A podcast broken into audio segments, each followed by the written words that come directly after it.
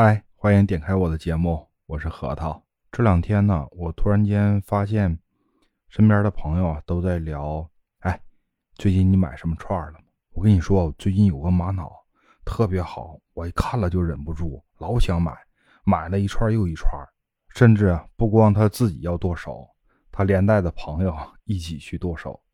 为什么？因为咱们盘串的时候啊。有的时候大家互相一起聊天哎，一看这个东西见的少，或者是挺稀奇的，咱们就一起动用小金库买了几串，不就是吗？之后东窗事发了，怎么办呢？没有，没有，不贵，十块钱。有的甚至说：“哎呀，没有，媳妇儿，这个这是盒子送我的。”甚至这么说完了以后，家里来客人了，那个看到咱手串了就说：“哎。”这手串不错呀，挺好看的。然后呢，内务府总管一高兴，啊，拿去吧，拿去吧，啊，多不好意思啊，没事家里挺多呢，啊，拿去玩吧。然后你下班回到家，兴奋奋的想去盘串去，突然发现手串被送人了，那个时候你的感觉是不是无比的心痛啊？然后还不敢说。其实啊，这个大家都经历过，但是这个不是最主要的。最主要是什么呢？在咱们盘玩过程当中呢，玩的时间越来越长，我们手里的串啊，各种玩物也会越来越多。这种情况下呢，就会出现一种什么问题？就是我们既玩不过来，我们也带不过来。那怎么办呢？这挺尴尬的呀，因为有好多是我们新手的时候，呃，所谓的练手啊，或是嗯一些性价比比较高的东西。呃，或者什么，咱感觉性价比比较高啊，咱们就购买回来了，或是当时刚接触啊，练手啊，就买回来练手吧。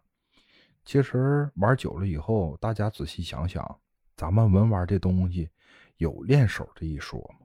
所谓的练手是什么？是因为我不懂啊，我从来不懂，上手就去玩玩，去练练啊，然后呢再去入别的，一开始都是这么想。但是其实咱仔细想想。不管是练手的也好，还是怎么地也好，呃，咱们花费的时间都是一样。你练手也是打底、盘玩、包浆、上色、玉化；你不是练手的，它也是打底、包浆、上色、玉化，对吧？所以说，你这些工程也好，还是这些手续也好，还是盘盒的这些过程也好，它都是这个样子的。所谓的练手，我认为啊，在文玩里面。它是没有练手这一说，反而呢，这个练手会影响你对这个物件的判断。为什么这么说呢？你左一件练手，右一件练手，你等到玩到最后，你看你手里的东西全部都是练手的，而且所谓的这些练手的东西，将来你想给它变现很难很难。为什么呢？因为都是练手的，所谓的练手的，都是入门的东西，你从。玩这一样东西开始，哎，你是入门的，玩玩玩，然后之后过两天你又换成别的玩了，换别的玩还是练手的。等到你换成一百样也好，一千样也好，你这些东西全都是练手的。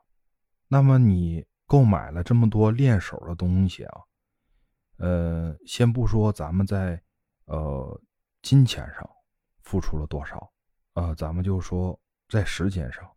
咱们每玩一件东西，它的周期是很长，啊，有可能是几个月，有可能是几年，有可能时间会更长。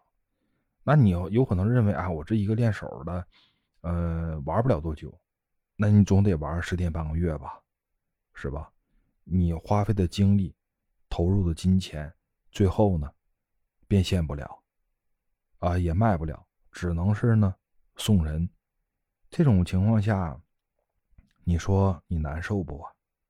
所以我认为，与其说是练手，不如多看多听，少下手。啊，一说练手，咱们不练了，咱们就听听看看就得了。啊，感觉可以了，咱们就买一个合适的，慢慢玩，一点点玩。咱们不懂，咱们可以请教，咱们可以问，咱们可以查资料。但是所谓的练手，算了吧，咱们别再花那些心思。浪费那些时间去做所谓的练手了，都讲到这儿了，是不是还得老规矩啊？点点赞，关注关注，留留言、转发转发，也帮我做做宣传呗，对吧？好，拜拜，我们下期再见。